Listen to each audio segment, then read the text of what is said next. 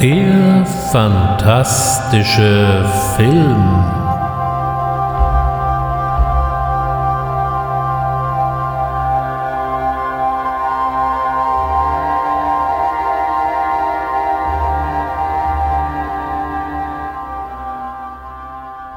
Herzlich willkommen zur 50. Ausgabe des fantastischen Films. Ich bin persönlich ziemlich perplex, dass wir es überhaupt bis hier geschafft haben. Als ich im September 2021 mit diesem Podcast anfing, war das eher als Experiment zu sehen. Interessiert sich wirklich jemand für diese alten Schinken? Ich habe ja damals gleich mal mit einem echten Klassiker angefangen, Nosferatu von 1921. Ja, und es gab von Anfang an erstaunlich viel Interesse was durch die Monate dann auch noch immer mehr Fahrt aufnahm. Und so sei an dieser Stelle mal all denen gedankt, die mir immer wieder zuhören wollen und soeben mir auch die notwendige Motivation geben, mich trotz aller Herausforderungen des Alltags und eines ganz normalen Jobs mir doch immer die Zeit zu nehmen, um neue Folgen zu planen und umzusetzen. Trotz allem ist es heute nicht unbedingt geplant gewesen, nach den letzten Ausflügen in die Weiten des Science Fiction äh, und durch die gesammelten Katastrophen heute wieder in die heimeligen Tiefen der Fantastik und des klassischen Horrors zurückzukehren.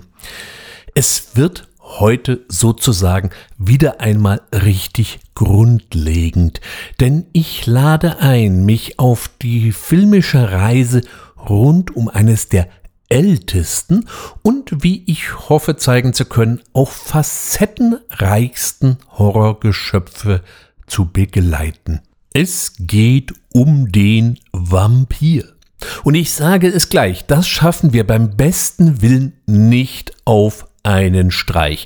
Es wird also zwei Folgen rund um den Vampirfilm geben und dabei lasse ich ja schon alles weg, was wir bereits an anderer Stelle ausführlich beleuchtet haben. Also wer sich jetzt schon auf ein Wiederhören mit Bella Lugosi und Christopher Lee gefreut hat, ja, den verweise ich an die entsprechenden Folgen. Wer sich aber immer schon gefragt hat, wie sleasig denn zum Beispiel Roger Vadims Vampirfilm und vor Lust zu sterben nun wirklich ist, denn der Titel klingt ja schon sehr eindeutig zweideutig oder was es mit dem Blut an den Lippen von Harry Kümel auf sich hat oder wer schon immer auch mal wissen wollte, was und vor allem wer sich hinter so einem illustren Filmtitel wie Der Sexualterror der entfesselten Vampire versteckt oder schließlich wer sich bei der Erwähnung des Count Jorga so gar nichts vorstellen kann, der ist hier und heute ganz herzlich willkommen und alle anderen natürlich sowieso. Ich habe in meiner Einleitung vorhin die steile These vertreten, dass der Vampir eines der ältesten der klassischen Horrorgeschöpfe sei. Dann muss ich so eine Aussage natürlich auch belegen. Blicken wir in die Literatur, dann finden wir die ersten Vampire respektive Blutsaugergeschichten schon recht früh. Da wäre zum Beispiel die schöne Geschichte um die Empuse von Flavius Philostratos oder Philostratos, je nachdem, wie man ihn betonen möchte. Der im Jahr 165 bis so, naja, so ungefähr 249 nach Christus lebte. Bei den Lebensdaten müssen wir Toleranzen zulassen. Eine Empuse ist eigentlich erst einmal ein klassisches Schreckgespenst, das hier aber eindeutig vampirischen Neigungen nachgeht. Auch die diversen Wesen aus dem frühen griechischen Volksglauben, wie zum Beispiel die Lamien waren astreine, meist eher weibliche Vampire, die mit ihrer Schönheit vornehmlich junge Männer bezirzten und ihr Blut tranken. Es soll aber auch vereinzelt männliche Lamien gegeben haben. Der Name leitet sich von einem Dämon, der Lamia, ab. Dieser wiederum hat 1919 Montague Rhodes James in seiner Erzählung Ibi Kubavit Lamia, zu Deutsch Hier hat die Lamie gelegen, ein literarisches Denkmal gesetzt. Auch sonst gibt es über die Jahrhunderte immer wieder Vampirgeschichten. Besonders beachtlich hier natürlich der Vampyr von William Polidori, dem Leibarzt des illustren Lord Byron. Das Besondere am Vampyr ist, dass wir hier keinen seltsamen Dämon vor uns haben, sondern eher schon den dekadenten Adligen, der später das Vampirbild deutlich prägen sollte. Auch Sheridan Le Fanu treibt den Vampirstoff mit seiner Erzählung Carmilla deutlich voran. Diese Geschichte wird uns heute mehr als einmal begegnen und dann natürlich Bram Stoker mit dem Briefroman Dracula, der, das sei an dieser Stelle nochmal deutlich erwähnt, nicht nur die Grundlage für zahlreiche Verfilmungen bildete, sondern auch ein durchaus lesenswerter und spannender Roman ist. Der Roman entwickelte sich bekanntermaßen zu einem Blockbuster und fand seinen Weg über die Bühne auf die Leinwand in Amerika. Zuvor interpretierten Friedrich Wilhelm Murnau und Albin Grau den Stoff in ihrer sehr eigenen Art und Weise in Nosferatu, der Symphonie des Grauens, dem ersten okkulten deutschen Film aus dem Jahr 1922. Ich habe diesen Podcast mit einer Besprechung von Nosferatu vor 49 Ausgaben eröffnet und jetzt sitzen wir immer noch hier. Nosferatu war eine ebenso brillante wie auch sehr eigene Interpretation des Romans von Stoker, Trotzdem gab es gewaltig Ärger und eigentlich hätten aufgrund der nicht vorher geklärten Rechte die Kopien und die Negative vernichtet werden müssen. Aber was eben ein echter Untoter ist, der kommt immer wieder. 1932 entstieg dann der gefürchtete Vampirgraf in Form von Bella Lugosi wieder seiner Gruft und in das gleiche Jahr fällt dann noch eine Vampirinterpretation, die aber eher unter dem Radar geblieben ist, Dabei ist er ein wirklicher Hingucker. Es ist der Vampyr von Karl Theodor Dreier. Sie darf nicht sterben. Hören Sie,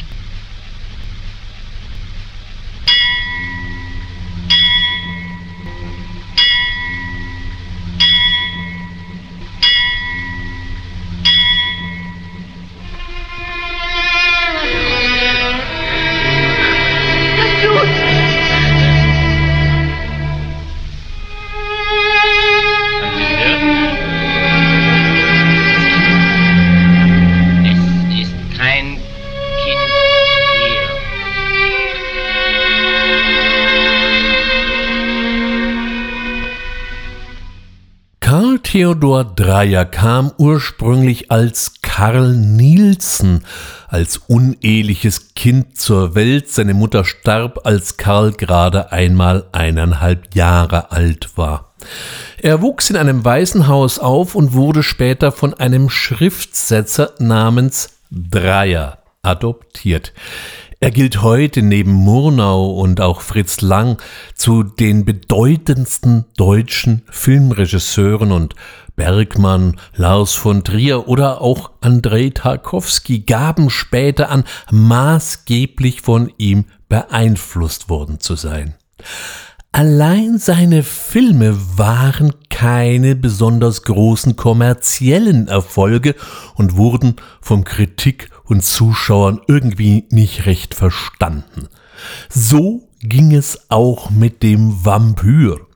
Heute gilt dieser Film, der an der Grenze zwischen Stummfilm und Tonfilm steht, als einer der besten Horrorfilme. Nun gut, mit solchen Superlativen bin ich persönlich gern ein bisschen vorsichtig, aber wir haben es hier zweifellos mit einem ebenso ungewöhnlichen wie fortschrittlichen Werk zu tun. Angeblich sei dies eine Verfilmung von Camilla von Sheridan Le Fanu, aber ich finde allein davon im Vampyr irgendwie herzlich wenig. Streckenweise scheint der Film auch durchaus vom Geist der Surrealisten berührt und so manche Szene wirkt auf uns zunächst einmal sehr seltsam. Im Gegensatz aber zu Buñuel oder auch Dali löst Dreier viele der zunächst rätselhaften Szenen auf, auch wenn so manches offen bleibt. Sein Spiel mit Schatten macht da besonders viel Freude. Darüber hinaus besticht das filmische Erzählen mit dem Dreier und seine Geschichte näher bringt, Vergleicht man diesen Film mit dem Dracula von Todd Browning, so fällt auf, dass hier Dreier einfach Lichtjahre vorne weg war. Vielleicht war es eben genau deswegen für die Zuschauer schon zu sehr Avantgarde und niemand konnte mit seiner Bildsprache etwas anfangen. Heute wirkt der Film immer noch unglaublich modern. Leider läuft der Vampir noch immer unter dem Radar und auch eine dem Film wirklich gerechte Auswertung sucht man in Deutschland immer noch vergebens. In Großbritannien gibt es wenigstens eine Blu-ray-Fassung. Wer schon mal einen flüchtigen Blick auf dieses vergessene Meisterwerk werfen möchte, der wird natürlich auch wie so häufig bei YouTube fündig. Auch das nächste Fundstück unserer Reise durch den Vampirfilm ist so ein vergessenes Werk. 1957 hatte Terence Fisher für die Hammer Productions das große Frankenstein Revival eingeleitet, mit Peter Cushing in der Hauptrolle und natürlich und vor allem in shocking color. Der Film war bekanntermaßen ein großer Erfolg und Peter Cushing sollte uns bis in die 70er Jahre hinein immer wieder den Frankenstein geben. Auch bei Hammer wollte man sich nach diesem Erfolg natürlich nicht lumpen lassen und servierte uns ein Jahr später The Horror of Dracula mit einem animalischen Christopher Lee, der zwar nicht viel sagte, aber dafür mit spitzen Zähnen und roten Augen für gewaltig Furore sorgte. Angesichts dieses Klassiker ging natürlich ein anderer, wesentlich kleinerer Film, der sich da auch noch Return of Dracula nannte, völlig unter, der versuchte so ein bisschen an die Tradition der Universal-Filme anzuknüpfen. Werfen wir trotzdem mal einen Blick auf Draculas Blutnacht, wie das äh, Werk dann in Deutschland betitelt wurde.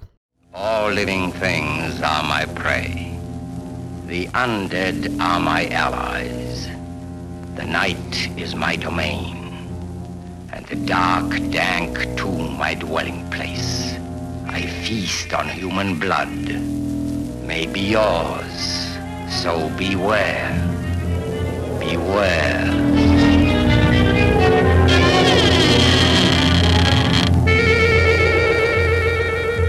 Brand new, all new, the return of Dracula. From beyond the grave comes the dreaded Dracula spreading corruption and horror wherever his cursed shadow falls. Innocent beauty becomes the vampire's prey as paralyzing fear turns to hypnotic fascination. Paul Landres, der äh, vor allem für das Fernsehen tätig war, versuchte hier einmal die alte Story in einem neuen Gewand und das geneigte Autokinopublikum zu bringen.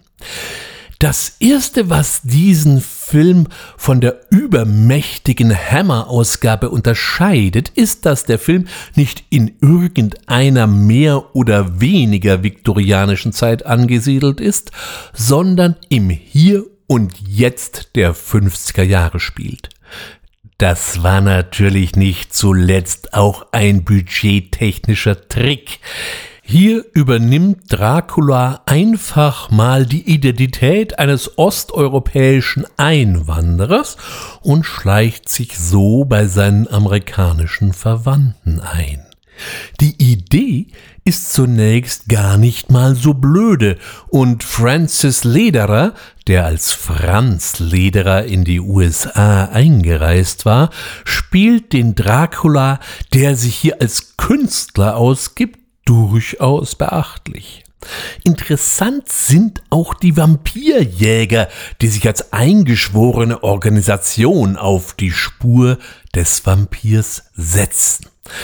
Das Ganze war natürlich ein sehr billiger Film, aber setzt eben Akzente, auf die wir bei Hammer sehr lange warten mussten. Von daher ist The Return of Dracula oder eben Draculas Blutnacht äh, für den geneigten Vampirfreund durchaus mal eine Sichtung wert.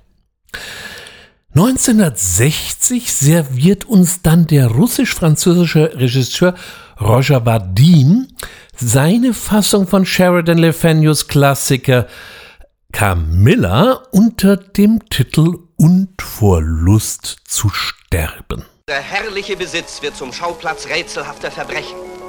Diese Menschen sind Zeugen oder Akteure eines mysteriösen Dramas, dessen Hintergründe ewig unerforscht bleiben. Man hat sie nie wiedergefunden? Nein.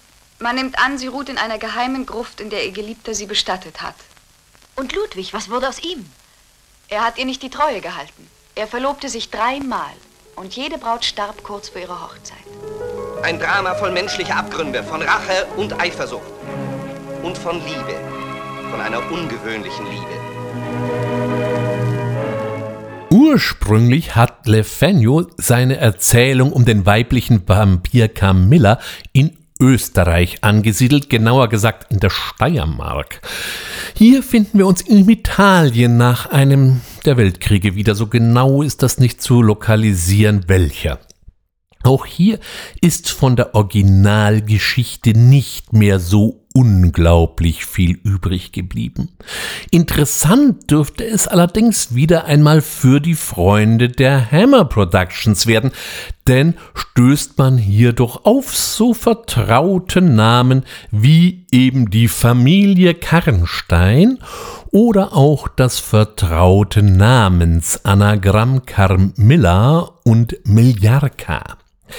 Allerdings bleibt der eigentliche Vampiraspekt hier doch deutlich zurück. Im Vordergrund steht eher das Dreiecksverhältnis zwischen dem italienischen Adligen Leopoldo de Karnstein, gespielt von Mel Ferrer, seiner Verlobten Georgia, die uns Elsa Martinelli gab, und eben der eifersüchtigen Cousine Carmilla, gespielt von Annette Streuberg. Das Ganze kommt erst einmal ausgesprochen gut fotografiert rüber. Claude Renoir, der Kameramann, zeigt hier mal so richtig, was er konnte. Und so ist vor allem schon wegen der gesamten Optik der Film durchaus sehenswert. Wer hier allerdings auf einen eher sleasigen Vampirreißer erwartet, der liegt hier falsch. Da servierte uns Roy Ward Baker mit der Gruft der Vampire oder eben auch den Vampire Lovers anno 1970 doch deutlich eindeutigere Tatsachen. Hier haben wir es eher mit einem zurückhaltenden, man könnte auch sagen französischen, etwas historisierenden Gesellschaftsdrama zu tun, das mit ein paar Vampiranleihen gewürzt ist. Das klingt jetzt despektierlicher als gemeint. Und vor Lust zu sterben ist eine durchaus sehenswerte Abwechslung zum damals dominierenden britischen Horrorfilm. 1961 finden wir dann noch einen alten Bekannten, mit Mario Bava. Und wenn er einen Film wie Vampire gegen Herakles vorlegt, dann sollten wir doch zumindest mal einen Blick drauf werfen.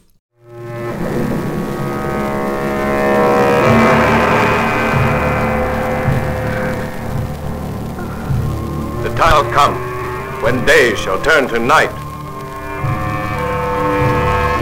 Have you the courage to venture beyond the gates of Hades? No one's ever returned from the realm of the dead. But Hercules dares the great adventure. The center of the earth which no mortal has ever reached guards the secret for the saving of mankind, now in the hands of the forces of evil. But Hercules must reach the center of the earth. Ah! Ja, wir hätten vorsichtig sein müssen, denn im englischsprachigen Ausland hieß dann der Film Heracles and the Center of the World, was auch dem italienischen Titel entspricht. Dass wir mit dem Attribut Dracula sehr vorsichtig sein mussten, der nach dem Erfolg von 1959 wurde der Name Dracula immer mal gerne irgendwo verbraten, auch wenn weit und breit kein Dracula in Sicht war. Daran hatten wir uns ja soweit schon mal gewöhnt. So geschehen zum Beispiel eben in der Stunde, wenn Dracula kommt aus dem Jahre von 1960 ebenfalls von Mario Bava, der im Original ja schon mal wesentlich passender Maschera del Demonio heißt. Das dürfte bei meinen Stammhörern wahrscheinlich schon in Fleisch und Blut übergegangen sein. Aber leider gilt es in diesem Fall eben auch für die Vampire. Der Film ist für sich ja gar nicht mal so übel und Mario Bava zaubert uns eine herrlich bavaeske Unterwelt. Allerdings suchte ich dann eben die Vampire äh, vergebens. Am Schluss gibt's zwar ein wenig untotes Gesindel in Lumpen, die aber wirklich eben alles sein könnten, vom gemeinen Zombie bis hin zum rabiaten Geist, aber Vampire ich weiß ja nicht. Wer Spaß an diesem Sandalenfilm mit deutlich äh, fantastischen Beimengungen hat und natürlich alle Mario Bava Aficionados, die können hier bedenkenlos zuschlagen. Für das heutige Thema hat dieser Film aber dann doch nur eher eine Randbedeutung. Deutlich vampiriger ging es dann wieder 1967 zu, als uns Roman Polanski den Dance of the Vampires vorstellte, vielen wahrscheinlich besser bekannt unter dem deutschen Titel Tanz der Vampire.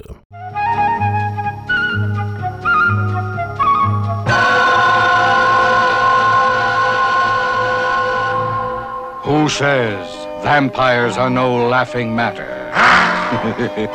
they certainly are. Hmm. The fearless vampire killers, or, pardon me, but your teeth are in my neck. Jack McGarrett. Sharon Tate. Alfie Bass. Freddie Main. And Terry Downs. Two men on a vampire hunt. Simple? They certainly are. Der Tanz der Vampire wird gern als Parodie auf den Vampirfilm beschrieben. Ich frage mich an dieser Stelle immer, wer oder was wird hier eigentlich genau parodiert? Polanski hat hier eine durchaus eigenständige Komödie geschaffen, ohne sich über irgendwelche Vorgänger lustig zu machen. Die Geschichte erzählt uns vom eher gescheiterten Wissenschaftler Professor Abronsius, der mit seinem Assistenten Albert durch die Karpaten zieht, um ja was eigentlich zu erreichen. Denn unser guter Professor ist nicht nur ein bisschen verschroben, sondern auch ziemlich verkopft. Eigentlich will er gar keinen Vampir zur Strecke bringen, denn jeder lebende Vampir stützt ja nur seine wilden Theorien, die seine Kollegen an der Universität zu Königsberg so nun gar nicht hören wollten. Allein diese Handlungsebene ist schon mal ein Spaß. Ansonsten besticht Polanski mit seinem überragenden Gefühl für Timing, denn viele der auf Situationskomik basierenden Gags würden einfach nicht zünden, wenn hier geschludert worden wäre. Die Welt des Tanzes der Vampire ist eine ziemlich verkehrte Welt und wird von Polanski konsequent durchgespielt. So versuchen unsere Vampirjäger, sich auf jede nur erdenkliche Art und Weise Zutritt zu verschaffen, dabei ging dies doch wesentlich einfacher. Die Annäherungsversuche des schwulen Vampirs wehrt Anton ausgerechnet mit einem Büchlein für Verliebte ab. Ein Sarg wird als Bob missbraucht, eine Salami als Keule, die dann auch noch den Falschen trifft und so geht es weiter. Auch der Höhepunkt, der eigentliche Tanz der Vampire, ist so ein Stück für die Ewigkeit. Es ist nicht unbedingt auszuschließen, dass sich vor allem bei der nachfolgenden Verfolgungsjagd John Landis äh, für sein unvergessene Thriller-Video mit Michael Jackson hier bis zu einem gewissen Grad die ein oder andere Inspiration abgeholt hat. Leider sind in der deutschen Synchro so der ein oder andere Gag auf der Strecke geblieben. So zum Beispiel, wenn die Magd versucht, ihren in einen Vampir verwandelten Arbeitgeber mit einem Kreuz abzuwehren. Da heißt es in der deutschen Fassung, das wirkt nur bei den alten Vampiren, was ein bisschen seltsam wirkt. Im Original antwortet der Wirt, You got the wrong vampire. Denn der Gastwirt Chagall ist eben ein bekennender Jude, den daher das Kreuz nur herzlich wenig interessiert. Den Grafen von Krollock übernahm der ursprünglich in Mainz geborene Ferdinand Meyer-Börkel, in den USA dann unter dem Namen Ferdy Main bekannt geworden. Schaut man hier den Film im Original, so fällt durchaus auch der deutsche Akzent eben von Ferdy Main auf. Die Rolle der schönen Wirtstochter Sarah übernahm hier Sharon Tate, die bei den Dreharbeiten Roman Polanski zunächst kennen und auch später lieben lernte. Die beiden sollten dann am 20.01.1980 68 heiraten. Unvorsichtigerweise überließ Roman Polanski die Schnittrechte für die USA seinem Produzenten, der den Film dann mal um 20 Minuten kürzte und mit einem Zeichentrickvorspann ausstattete. Auch wurden die beiden Hauptcharaktere durch andere Schauspieler neu synchronisiert. Der Film erschien in den USA dann als The Fearless Vampire Killers äh, oder eben auch noch unter dem noch alberneren Titel Pardon me, but your teeth are in my neck konnte man eben auch in der Trailerzuspielung hören. Da wundert es dann eben nicht, dass diese Fassung in den USA nach allen Regeln der Kunst floppte, während die Originalfassung des Tanzes der Vampire in Europa ein durchaus überragender Erfolg war und dann auch später als Basis für das gleichnamige Musical dienen sollte. Anfang der 70er Jahre die amerikanische Produktionsfirma American International Pictures hatten ihre besten Jahre schon hinter sich, fiel den Verantwortlichen auf, dass sie ja überhaupt keinen eigenen Vampirfilm im Programm hätten. Sie hatten mit Hammer so den ein oder anderen Deal abgeschlossen, aber nie einen eigenen Film aus diesem Genre produziert. Das sollte sich ändern. Nur nach welchem Wind sollte man sein Fähnchen richten? 1970 neigte sich das Zeitalter des klassischen Gothic Horrors schon deutlich dem Ende entgegen, und so plante man hier ursprünglich eine Mischung aus Sex- und Vampir-Horrorfilm. Das verlief sich dann relativ schnell im Sande. Was da mal geplant war, lässt sich noch beim Originaltitel erahnen. The Loves of Count Jorga, Vampire oder eben in Deutsch Junges Blut für Dracula. Count Yorga, Vampire, is a film that throws you into a world of which we know little. Strange, frightening, whispered from generation to generation until it becomes a scream out of the past. You enjoyed your little joke last night, Doctor. But as you can see, tonight is mine. Incredible. You really are a vampire? Yes. Warum der Film unterm Strich doch eher brav und züchtig ausfiel, ist nicht mehr so ganz exakt zu recherchieren. Angeblich lag es am Hauptdarsteller Robert Quarry, der sonst die Rolle des Count Jorga nicht angenommen hätte. Mit Count Jorga haben wir schon einen ausgemachten Heuler vor uns, denn der Film muss bereits bei seinem Erscheinen hoffnungslos verstaubt gewirkt haben, und das hat sich eben dann bis heute nicht geändert. Dazu verstößt der Film gegen das eherne filmische Gesetz, das der einst Billy Wilder formulierte, du sollst nicht langweilen. Das aber tut Count Yorga schon ganz massiv. In einem Film gibt es immer zwei Möglichkeiten. Entweder erzähle ich den, in den entsprechenden Bildern oder es muss eben alles besprochen werden, was es ansonsten zu sehen gäbe. Und es wird in Count Yorga Vampire geredet viel geredet. Robert Quarry hat sich bei seiner Darstellung des Vampirs oder sollte ich sagen bei der Darstellung von Dracula eher an Bella Lugosi als an Christopher Lee oder gar Max Schreck orientiert. Er gibt den eloquenten Gentleman mit schwarz-rotem Umhang, der streckenweise recht großmäulig daherkommt, mit welcher übermenschlicher Intelligenz er doch gesegnet sei. Diese übermenschliche Intelligenz scheint dann aber doch bei dem lausigen Finale dann gerade mal gewaltig Pause gehabt zu haben. Einen dümmeren Vampir äh, sehen wir wirklich selten.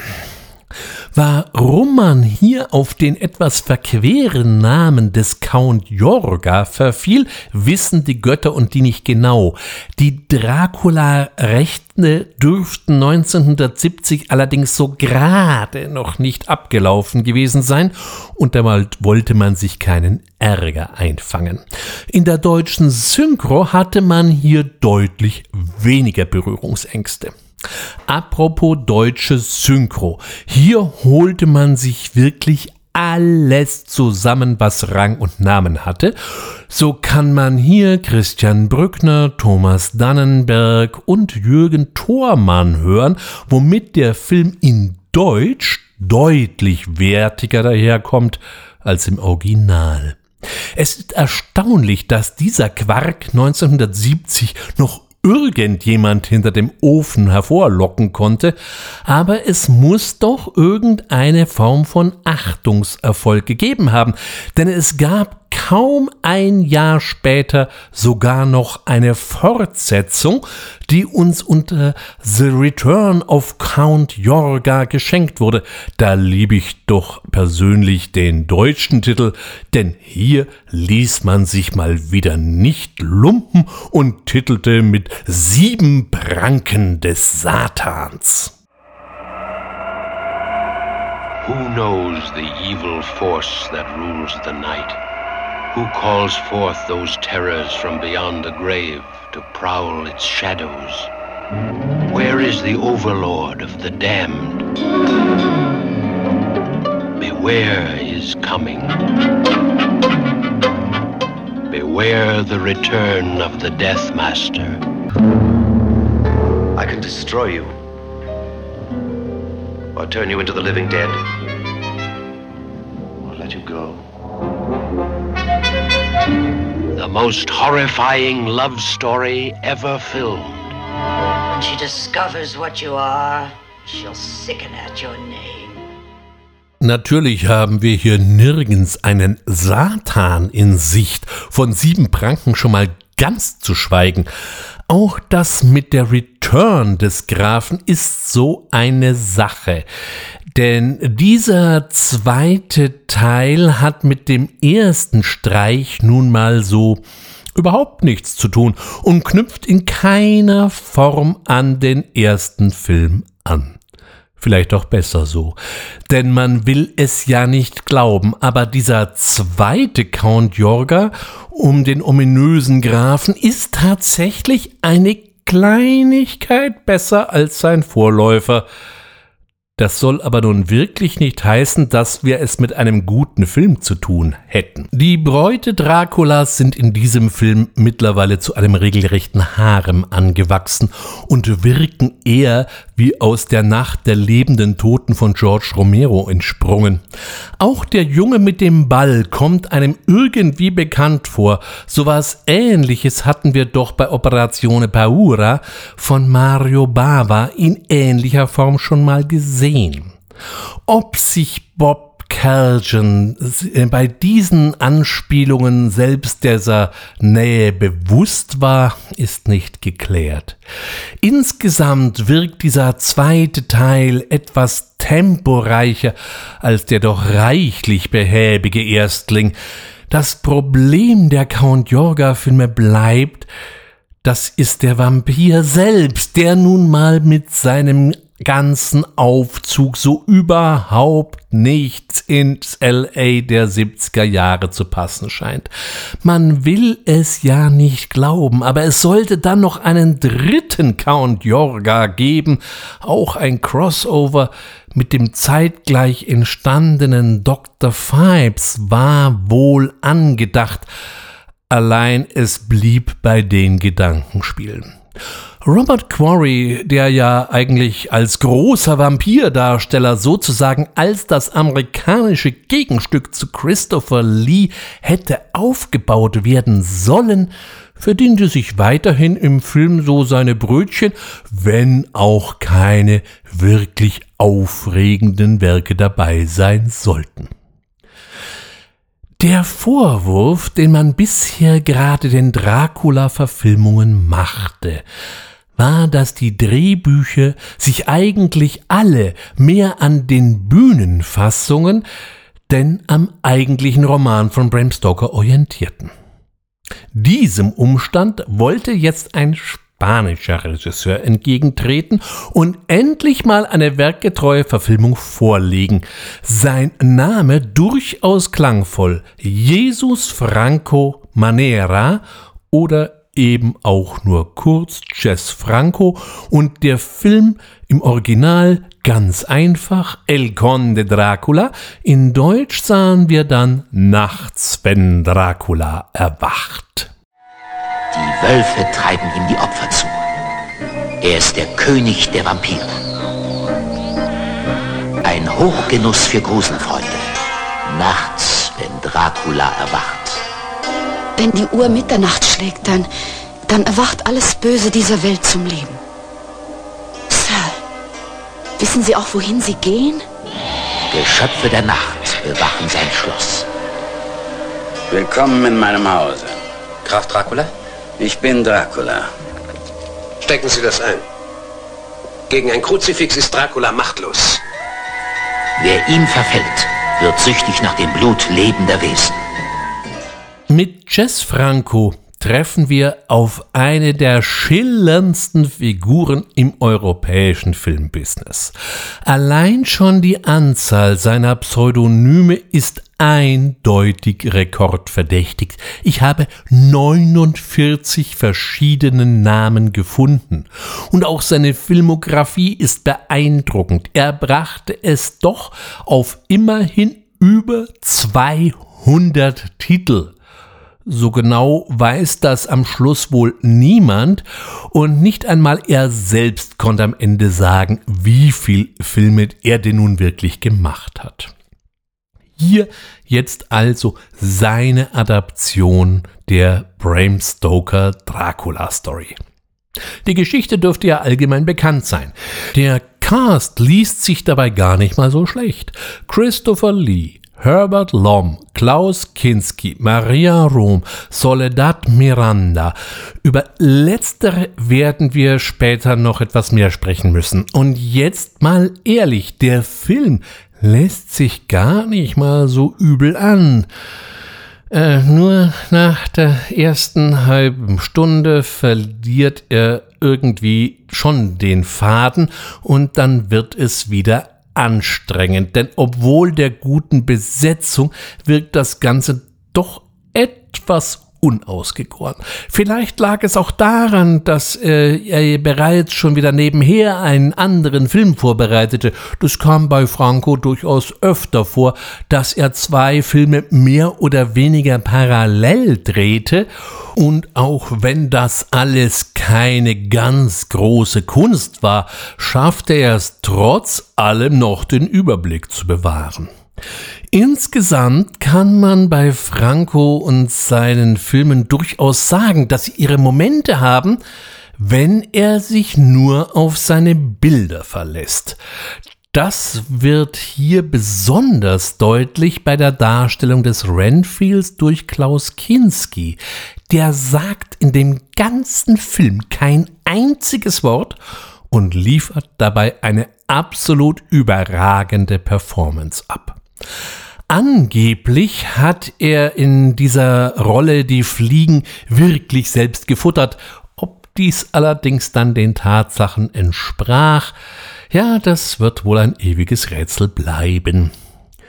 Auch die Idee, die bei Stoker durchaus zum Tragen kommt, dass der Vampir sich mit zunehmendem Blutgenuss immer weiter verjüngt, greift Franco hier auf und setzt sie bei Christopher Lee auch gar nicht mal so übel um.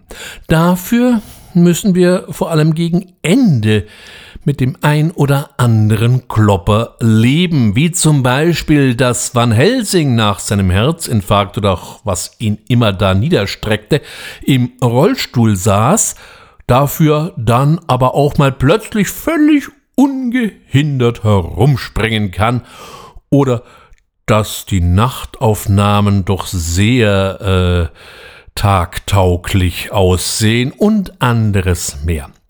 Der Film war mit Sicherheit mit einem mikroskopischen Budget gesegnet, wovon wahrscheinlich ein Großteil für die Gagen draufging, dann musste man eben sehen, wie man den Rest hinkriegte.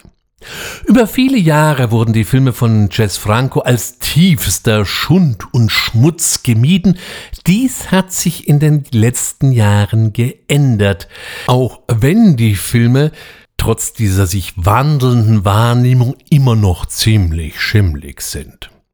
Die Regel, dass Jess Franco immer dann durchaus interessant werden kann, wenn nichts gesprochen wird und sich der Spanier nur auf sein Bildergespür verlässt, wird auch in einem anderen Werk deutlich, an dem wir hier in diesem Kontext nun mal nicht vorbeikommen.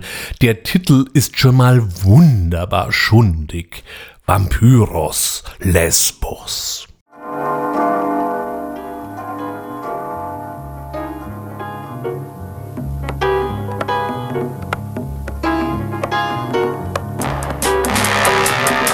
Bestialische Morde im Dunkeln des modernen Istanbuls. Eine gewagte und harte Verfilmung des alten Dracula-Themas, dessen Erbe Schrecken, Entsetzen und Grauen bedeutet. Eine gnadenlose, tödliche Jagd.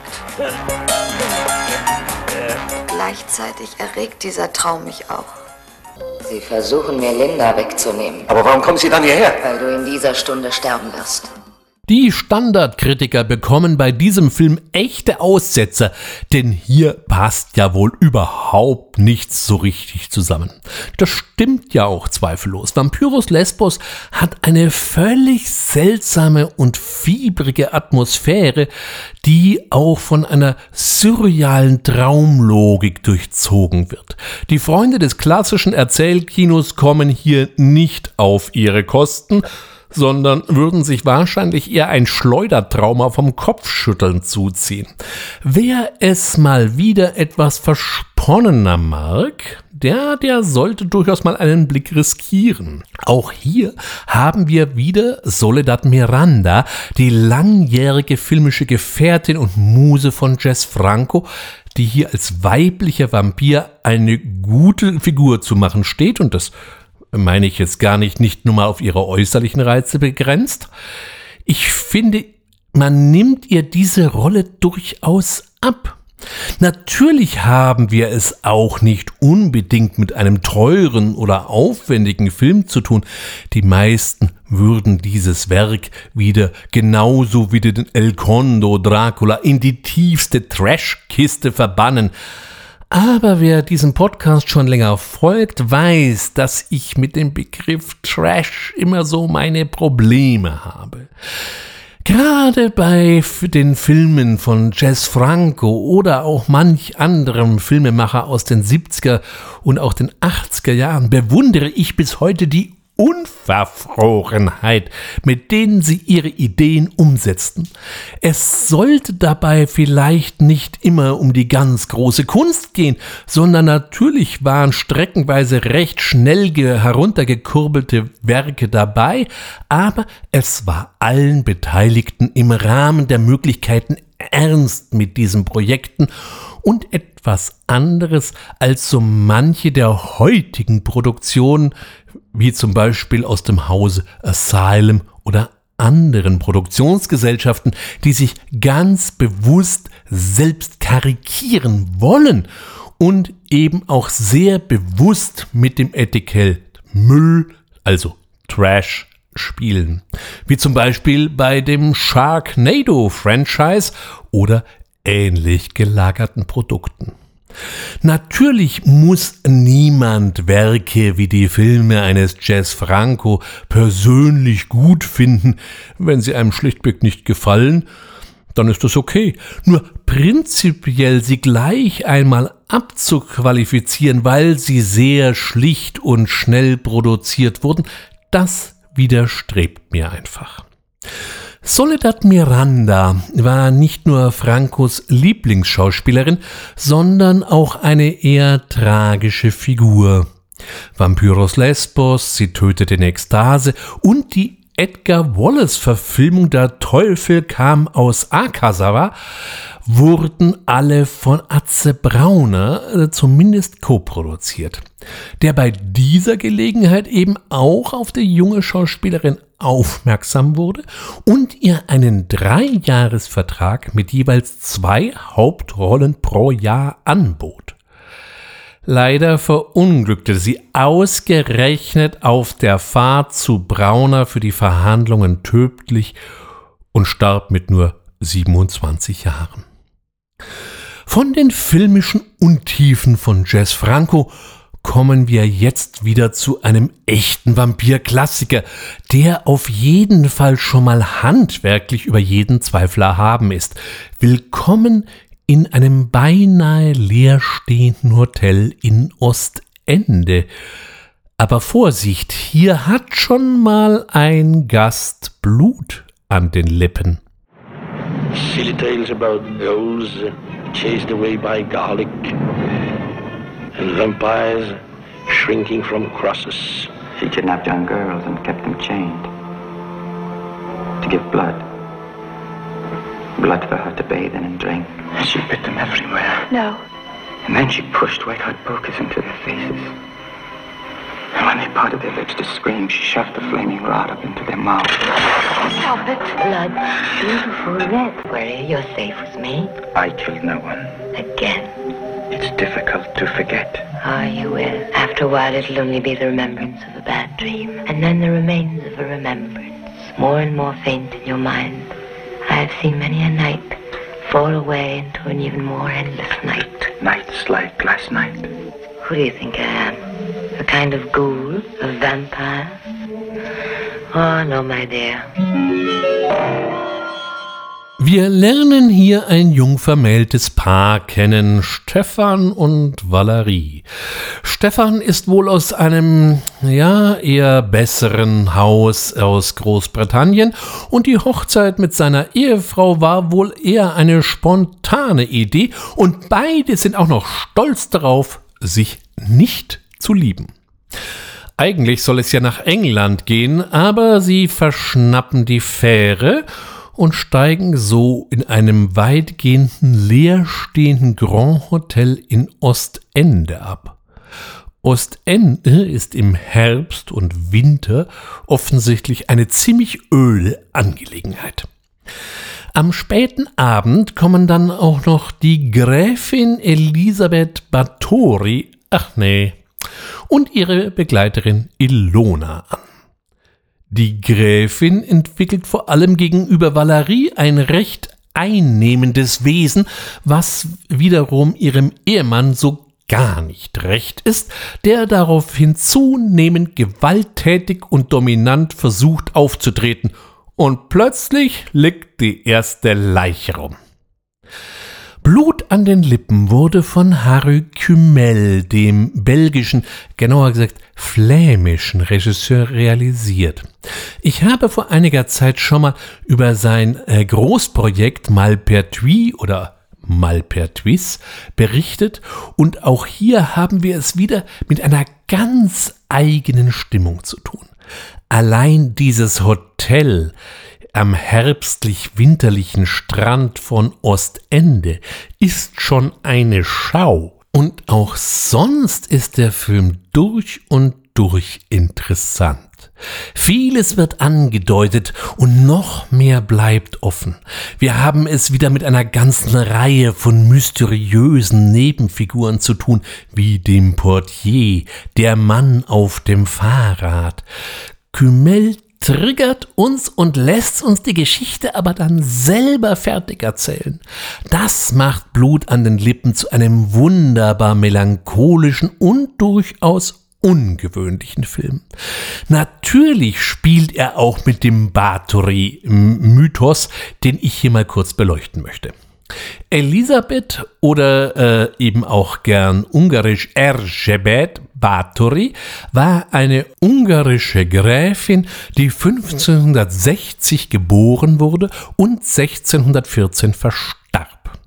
1611 wurde sie als Serienmörderin verurteilt und aus diesem Urteil entsprang die Legende der Blutgräfin.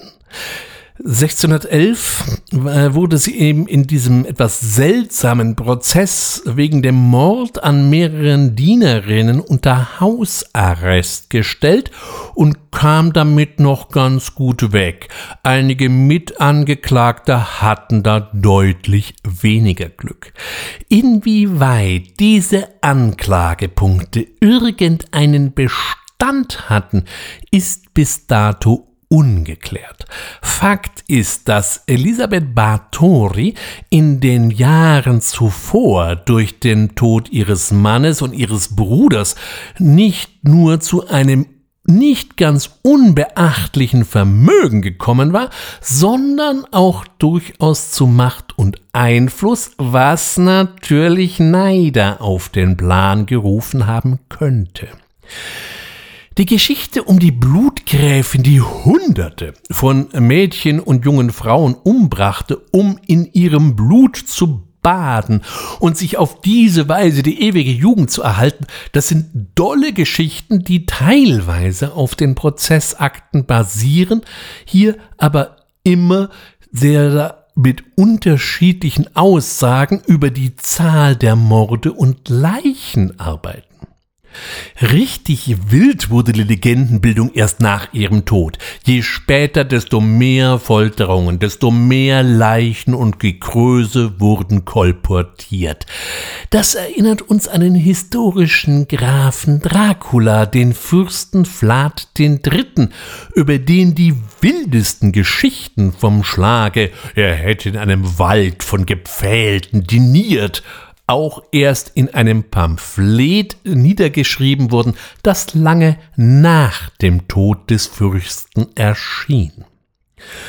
Nun, hier in diesem Film lässt diese Gräfin niemanden ausbluten, auch wenn sie zugegebenermaßen eine schillernde Figur ist und am Ende ein zumindest, naja, sagen wir mal, interessantes Ende findet.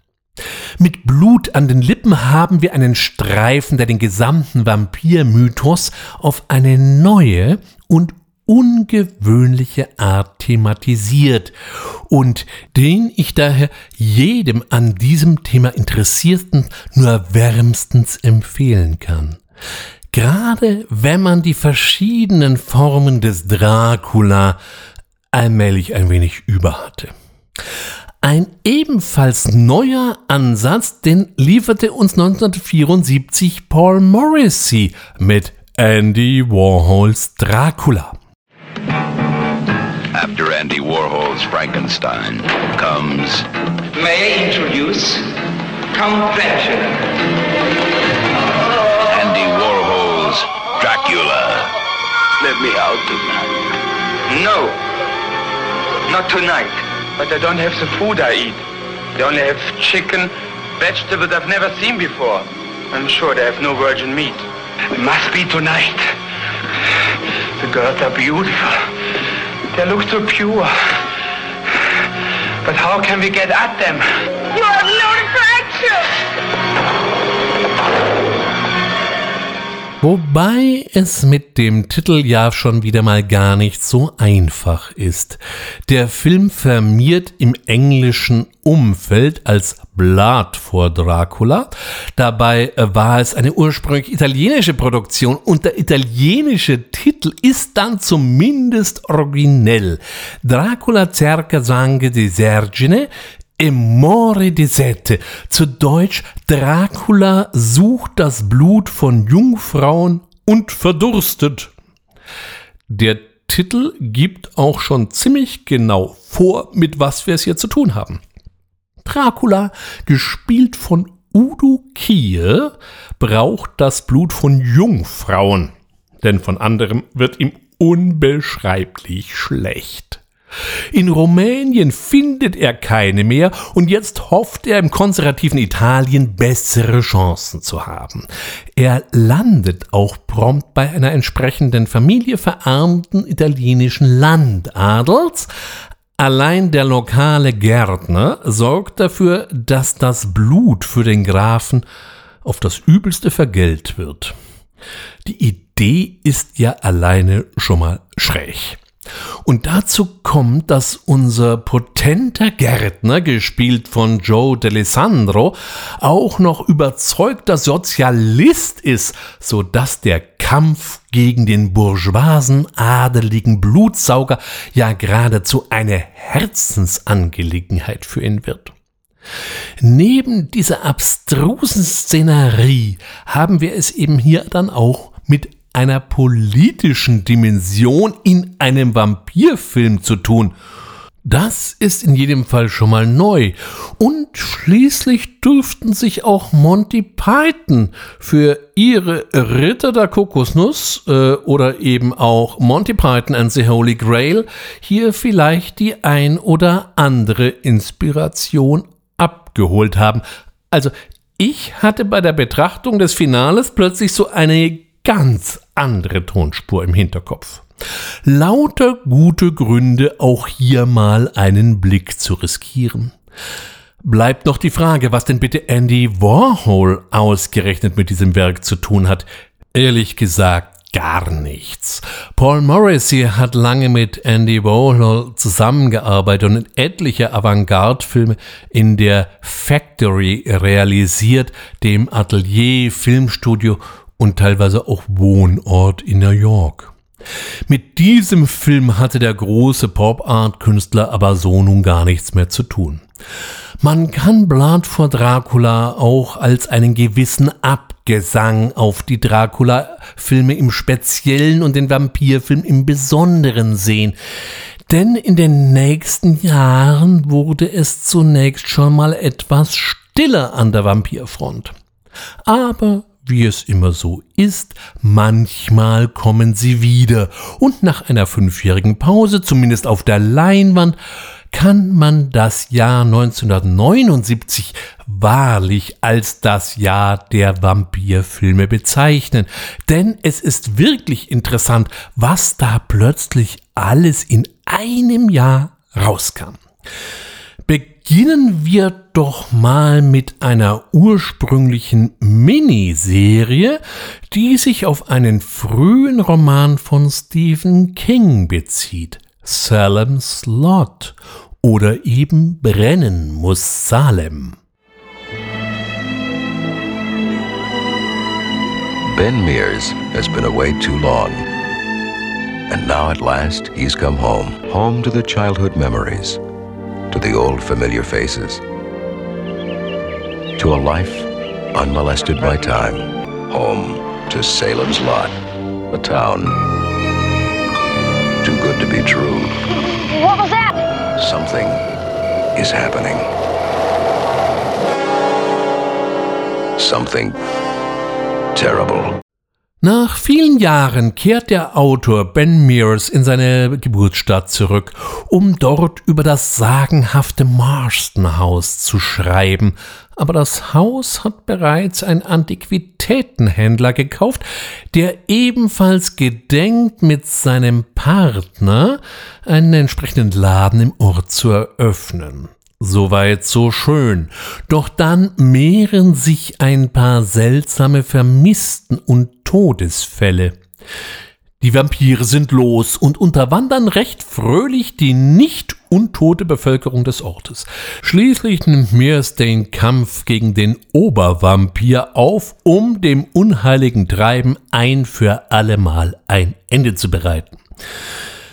Für die Serienfassung braucht man schon ein bisschen Sitzfleisch, denn die schlägt mit einer gesamten Lauflänge von gut drei Stunden zu Buche und auch ein bisschen Geduld ist angebracht, denn am Anfang ist Brennen muss Salem schon ein bisschen eine öde Angelegenheit. Das seltsame Paarungsverhalten von Kleinstädtern riss mich erstmal so gar nicht vom Stuhl.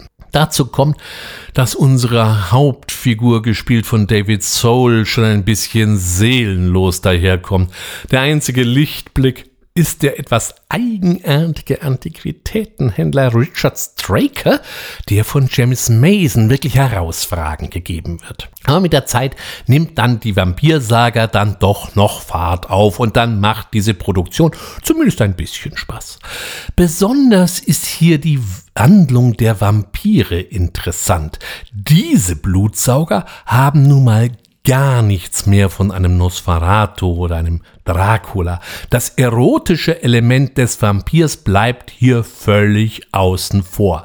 Wir haben es hier einfach nur noch mit hundsgemeinen und nicht ungefährlichen Dämonen zu tun. Aber das ist auch mal nett. Der Obervampir wird dann von Reggie Nelder gegeben, der leider in derartig viel Maskerade gesteckt wurde, dass man das alte Scarface gar nicht mehr erkennt. Zur Erinnerung, wir hatten es mit Reggie Nelder schon bei den Hexenfilmen zu tun und unvergesslich ist natürlich seine Darstellung als Attentäter in Hitchcocks Der Mann, der zu viel wusste mit James Stewart und Doris Day. Von Brennen muss Salen gab es noch für den deutschen Markt eine auf 100 Minuten zusammengekürzte Spielfilmfassung, die wohl allerdings arg da zusammengestoppelt daherkommt, wenn dann doch lieber gleich die Originalfassung mit 180 Minuten schauen. 1979 war auch eines der Jahre, in denen der deutsche Autorenfilm immer mehr an Einfluss und Gewicht gewann, und so war es Werner Herzog möglich, seine Nosferatu-Fassung zu realisieren und in die Kinos zu bringen. Nosferatu, das Phantom der Nacht.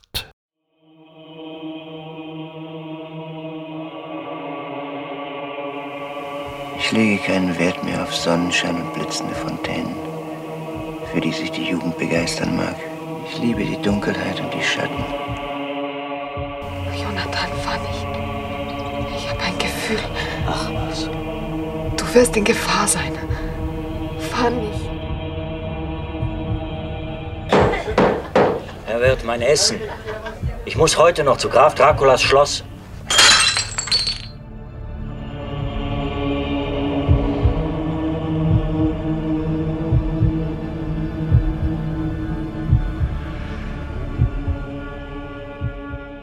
Das Phantom der Nacht von Herzog wird immer gern mal als fades Remake des Ur-Nosferatu von 1922 abgekanzelt.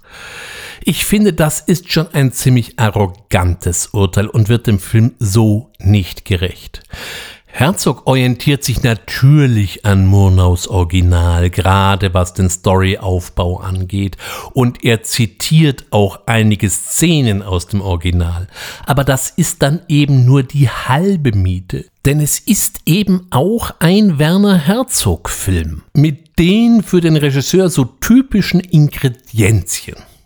Diese manifestieren sich bereits im Vorspann, wenn die Kamera geradezu aufreizend langsam an einer Galerie von mexikanischen Mumien entlang fährt und so einen begleitenden Totenchor zu den Klängen von Florian Frickes Popol Vuh bilden. Auch die Reise von Jonathan Harker zum Schloss Draculas trägt mit seinen Natureinstellungen eher die Handschrift Herzogs als Murnaus. Auch die Darstellung Nosferatu, der es hier kongenial von Klaus Kinski übernommen wurde, weicht meiner Ansicht nach sehr deutlich vom Original ab. Hier haben wir eine leidende Figur, vom Dämon ist hier nicht mehr viel übrig. Nosferatu wird von seiner eigenen Todessehnsucht und seiner Sehnsucht nach irgendeiner letzten Liebe getrieben. Das kann man jetzt mögen oder auch nicht, weil wir bisher doch eher hartherzige Vampire gewöhnt waren. In der Rolle des Jonathan Harker sehen wir Bruno Ganz und in der Rolle der Lucy Isabella Adjani, die durch den französischen Co-Produzenten Gaumont in den Film kam. Sie ist mit den schwarz geschminkten Augen noch am ehesten in der Nähe einer Stummfilmdiva angesiedelt. Wer mir daneben noch besonders auffiel, war Walter Ladengast in einer seiner letzten Rollen als Dr. Van Helsing. Dieser hat nun mal über lange Strecken so gar nichts mit einem Vampirjäger, wie wir ihn von Edward van Sloan oder auch von Peter Cushing her kannten, an sich. Er erkennt die wahren Zusammenhänge erst, als alles zu spät ist. Vorher nuschelt er immer nur was von Wissenschaft und dass man alles gewissenhaft und unvoreingenommen untersuchen müsste. Was man außerdem bei der Beurteilung des Films berücksichtigen sollte, ist die Frage, wer kannte denn außer einigen Spezialisten das Original, auf das sich Herzog hier bezieht? Heute kann ich problemlos eine wunderbar restaurierte Fassung der Symphonie des Grauens von 1921 beziehen, mit den Original-Viragierungen und dem Original-Orchester-Soundtrack von Hans Erdmann. Zumindest letzterer galt anno 1979 noch als verschollen und auch der Film war eher ein filmhistorisches Ereignis. Hier dann einfach nur mal Forget it zu rufen, wie es der einst Dr. Ralf Giesen tat, ist da schon ein bisschen arg kurz gesprungen. Ich kenne jetzt seine aktuelle Meinung nicht, aber er ist insgesamt mit den Jahren deutlich altersmilder geworden und hat so einige seiner etwas kruden Einschätzungen seiner Jugend korrigiert, was ich ihm wiederum heute hoch anrechne.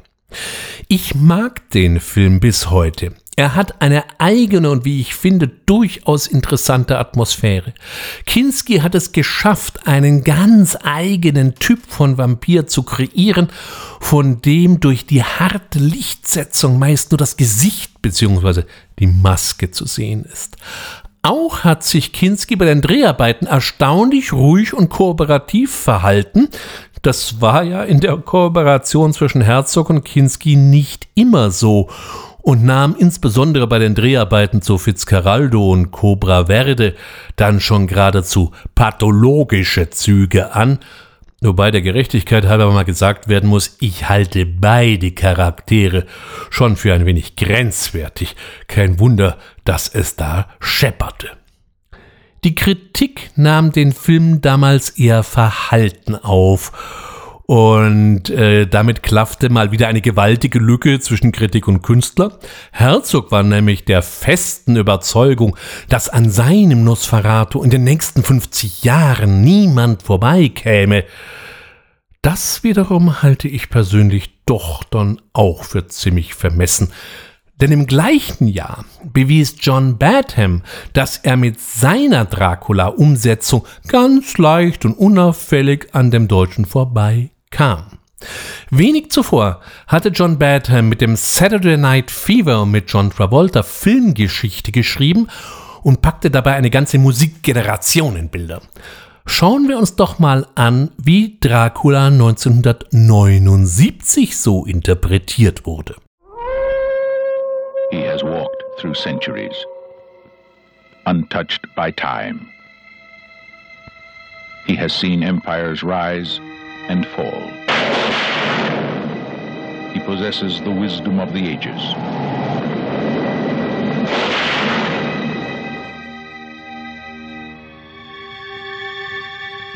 Throughout eternity, no man has ever provoked such terrible fear and such haunting desire.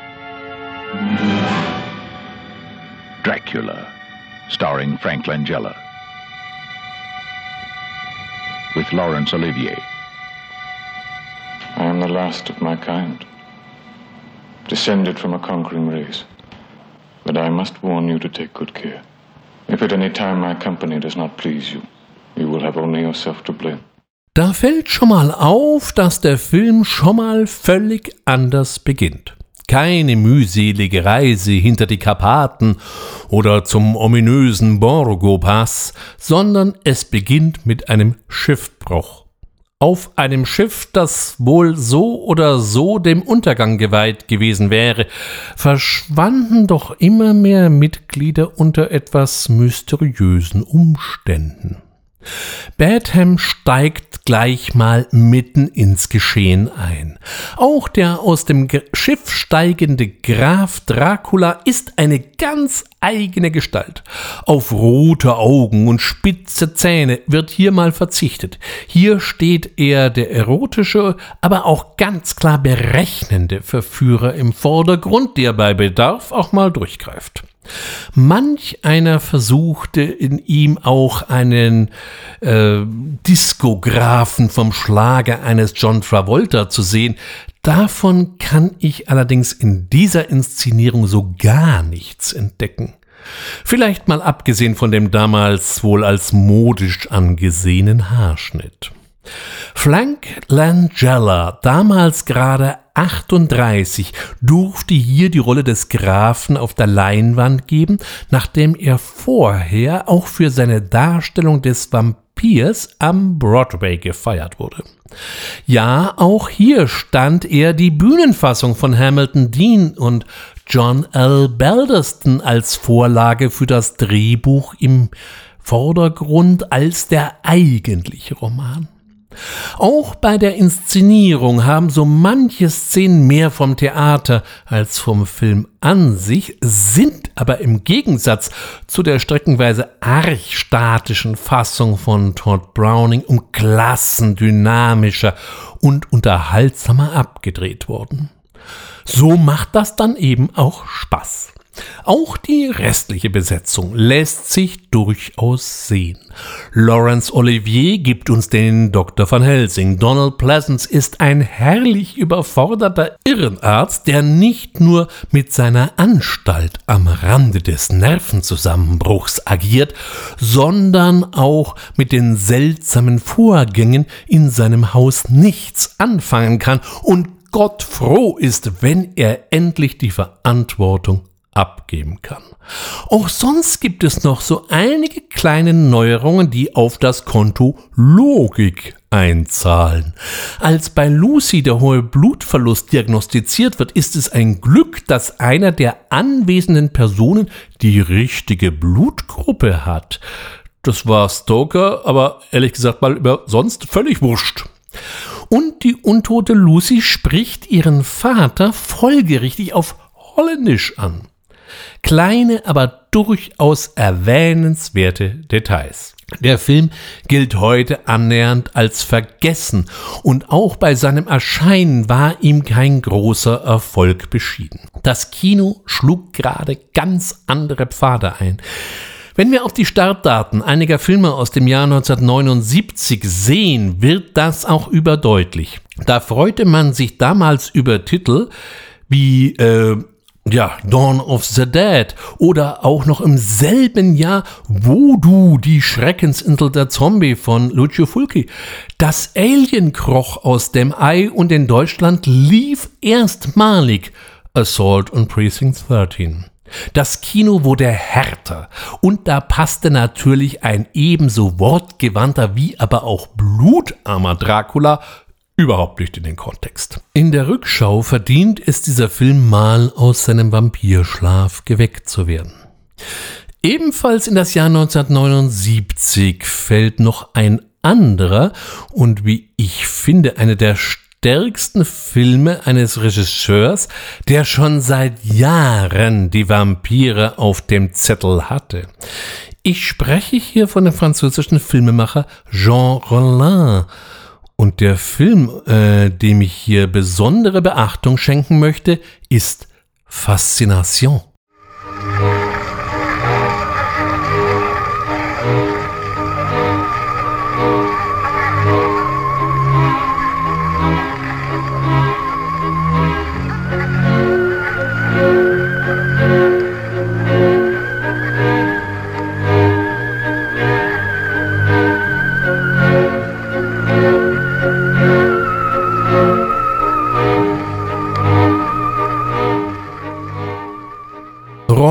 Begann bereits Ende der 60er Jahre mit seiner Form des Vampirfilms, man könnte auch sagen seiner Form des Films überhaupt.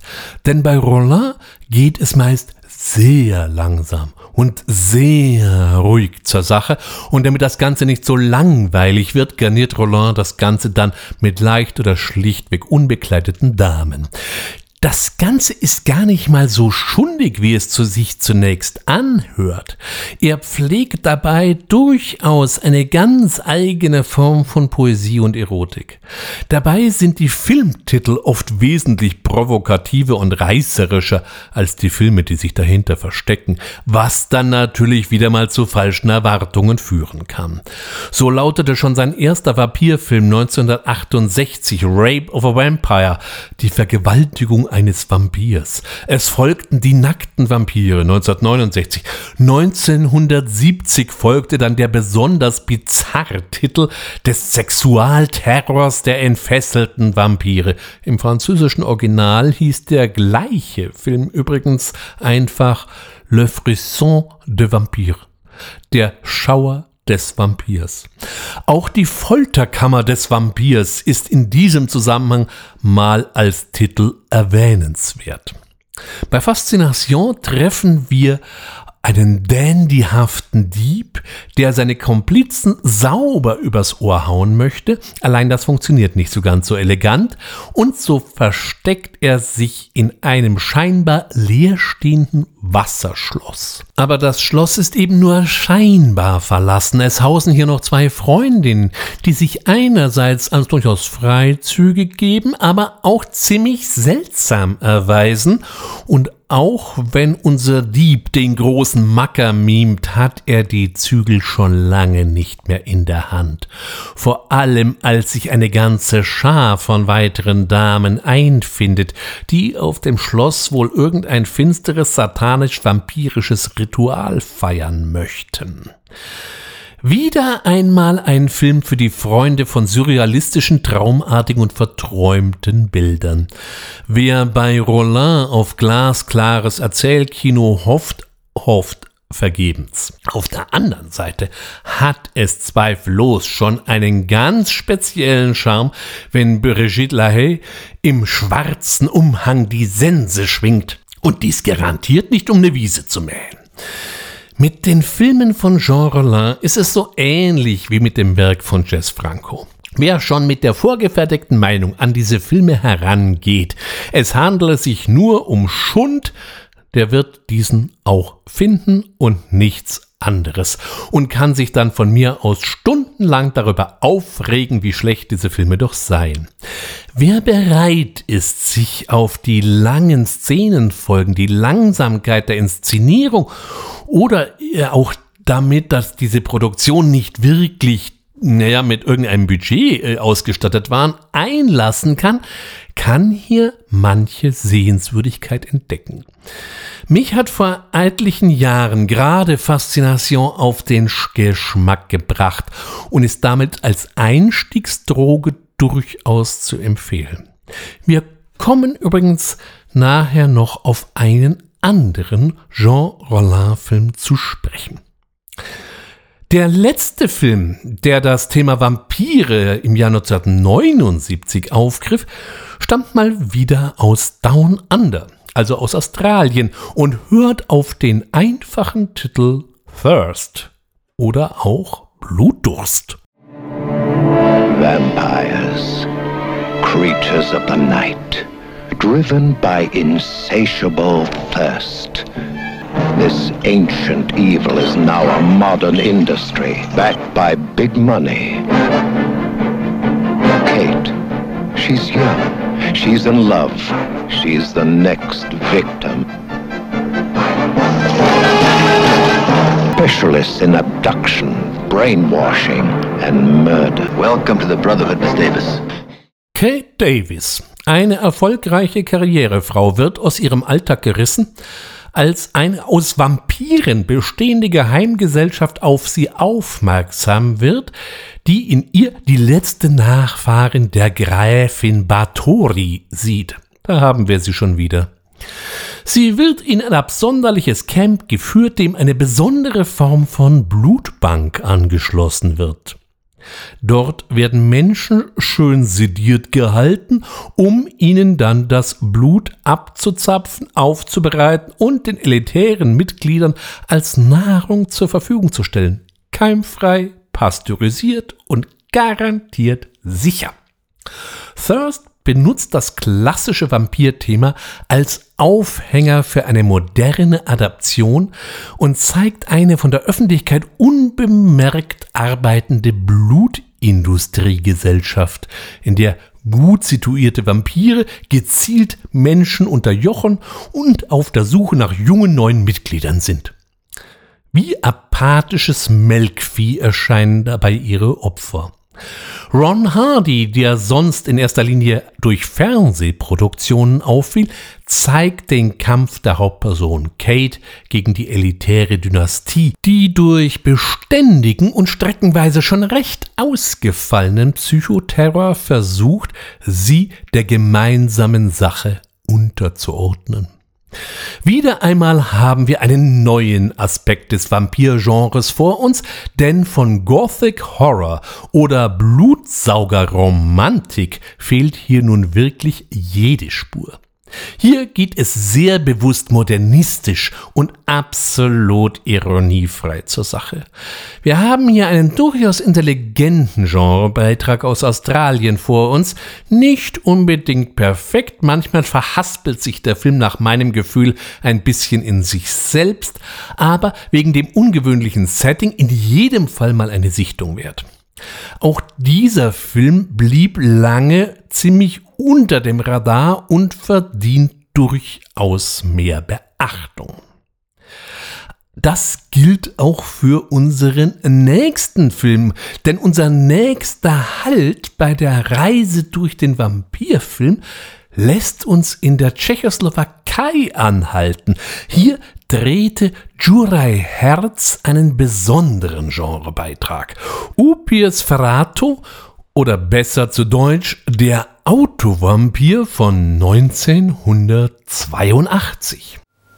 Während Sie sich dagegen wehren, sich mit den Fakten abzufinden, saugt der Verrat fleißig weiter frisches Blut aus den Gefäßen seiner Opfer. Könnten Sie mir mal verraten, wovon Sie überhaupt reden? Von einem Auto, das mit Blut betrieben wird. Habe ich Ihnen das nicht gesagt? Mit menschlichem Blut. Ein Auto ist immer gefährlich. Ist es denn so wichtig, wodurch? Lange bevor David Cronenberg seine Verbindung zwischen Mensch und Metall in Crash festhielt, haben wir hier diesen zweifellos absonderlichen Streifen aus Osteuropa vor uns. Die Idee ist schon mal was Besonderes. Ein Sportwagen braucht kein Benzin, sondern zieht Blut aus dem Gasfuß des jeweiligen Fahrers. Das kann bei längeren oder auch bei verbrauchsintensiveren Fahrten schon mal gefährlich werden. Was für eine Idee! Freunden des osteuropäischen Films ist vielleicht Juraj Herz gar kein Unbekannter servierte er uns doch schon 1969 den bitterbösen Leichenverbrenner oder auch die Meer der zwei Schwestern aus dem Jahr 1972 mit Morgiana. Und jetzt eben den Autovampir. Auch hier umfasst die Geschichte durchaus mehrere Ebenen. Da haben wir einerseits die Geschichte um den biomechanischen Vampir und wie so häufig besteht eine gewisse erotische Anziehung zwischen Opfer und Vampir, die für das Opfer auch mal tragisch ausgehen kann. Dann haben wir die Vampirjäger oder besser gesagt den Vampirjäger. Der versucht hinter das Geheimnis des Vampirs zu kommen und versucht ihn in irgendeiner Form aufzuhalten.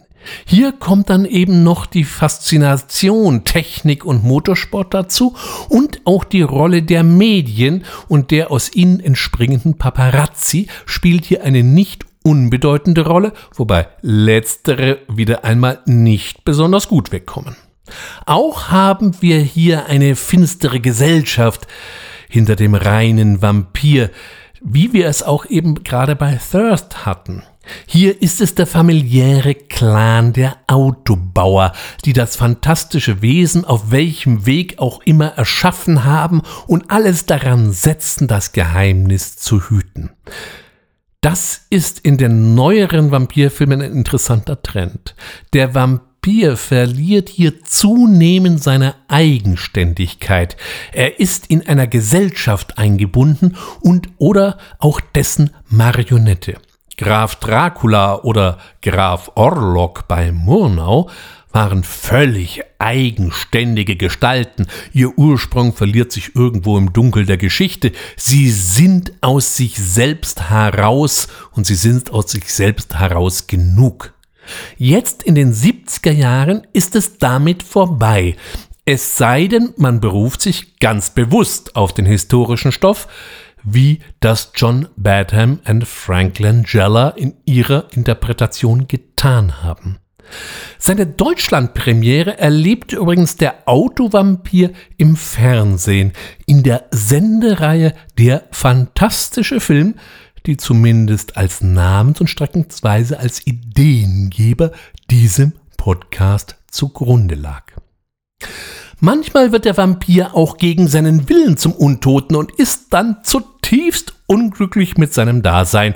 So geschehen in Lady Dracula oder eben auch Living Dead Girl von Jean Rollin aus dem Jahre 1982.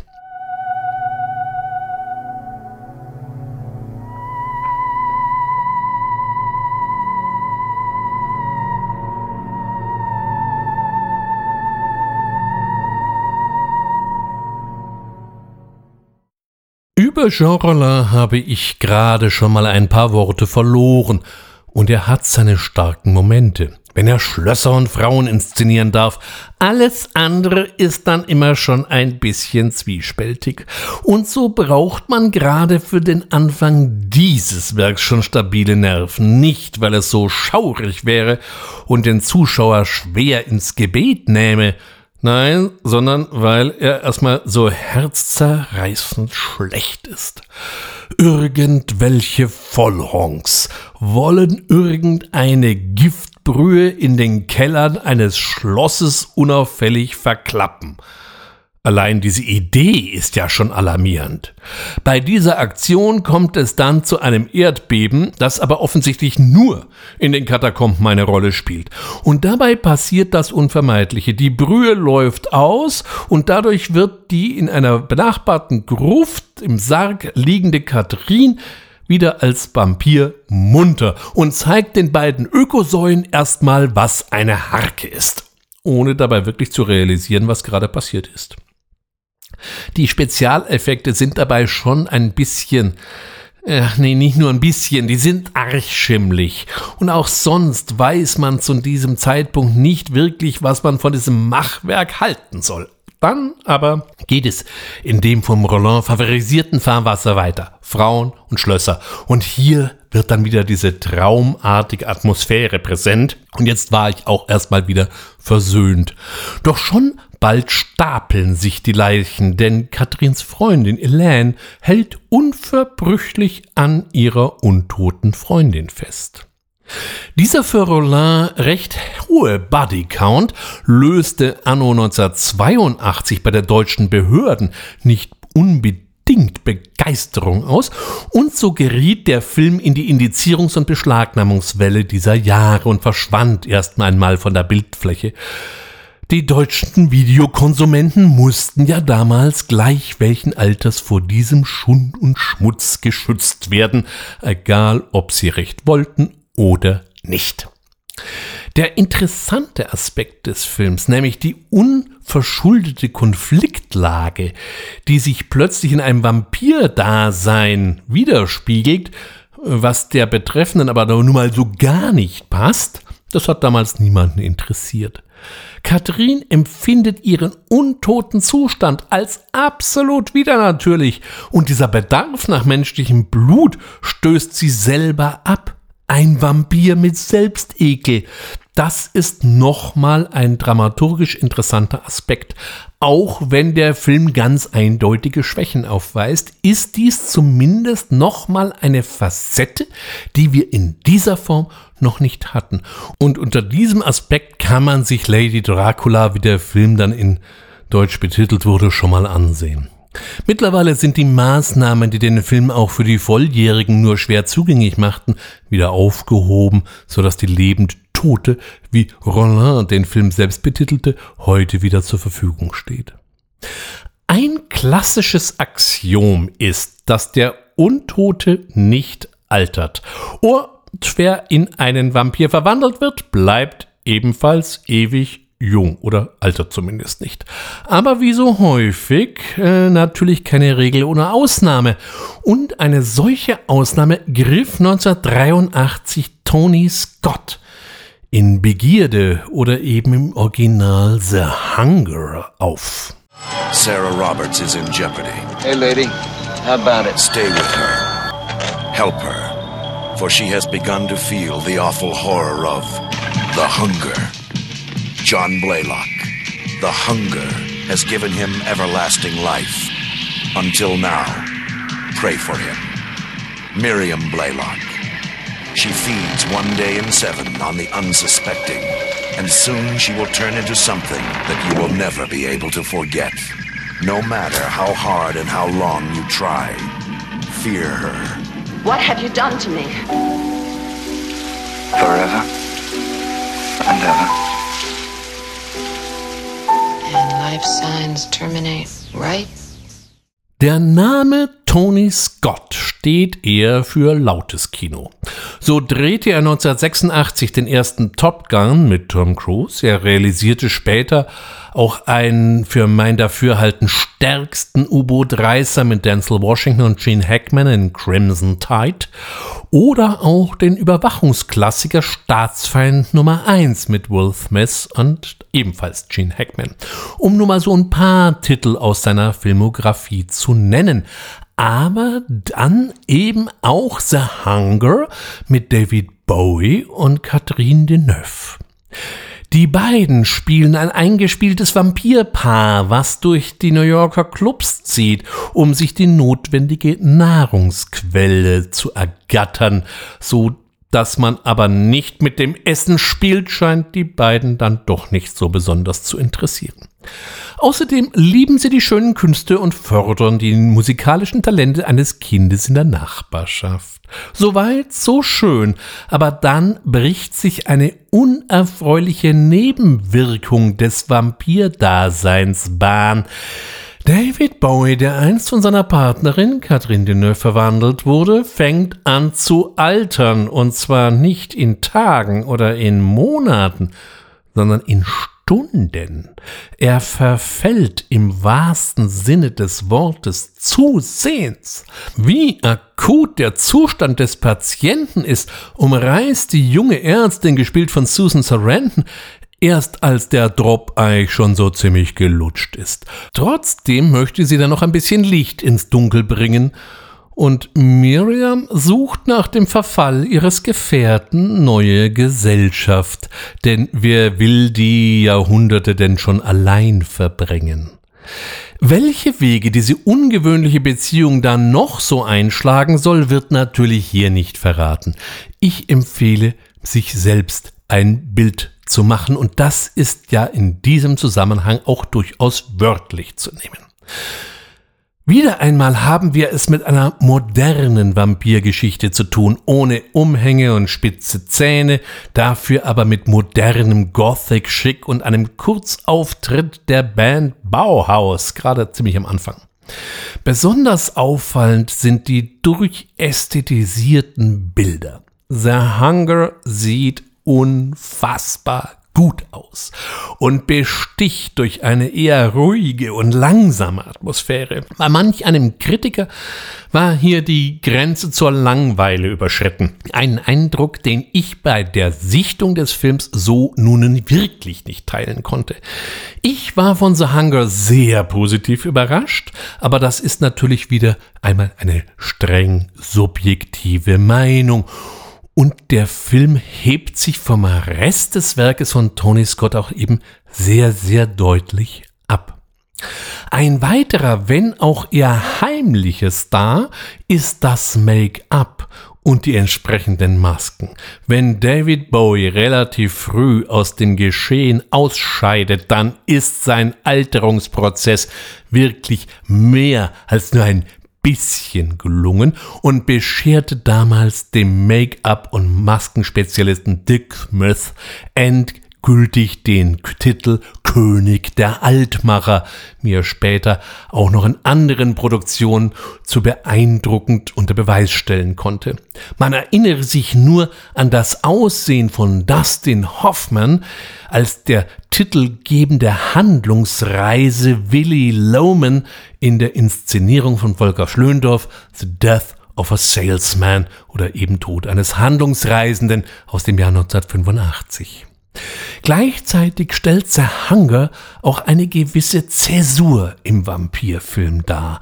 Denn in den nächsten Jahren sollten die Blutsauger wieder einmal andere Arten und Formen annehmen. In den späten 80ern finden wir dann zunächst einmal den Outlaw-Vampir, der Ausbrecher, der so sein ganz eigenes Ding macht. Aber diese Entwicklung möchte ich dann auf die nächste Ausgabe verschieben, die, so viel sei schon heute verraten, nicht allzu lange auf sich warten lassen wird, denn während heute der erste Teil unseres ausgedehnten Streifzugs durch die Vampirfilme veröffentlicht wird, stecke ich sozusagen schon bis zum Halt in der Blutkonserve, äh, nein, in der Vorbereitung für den zweiten Teil. Für heute bedanke ich mich wie immer bei allen, die mir bis hierher gefolgt sind und die mir über 50 Folgen die Treue gehalten haben. Ihr seid großartig.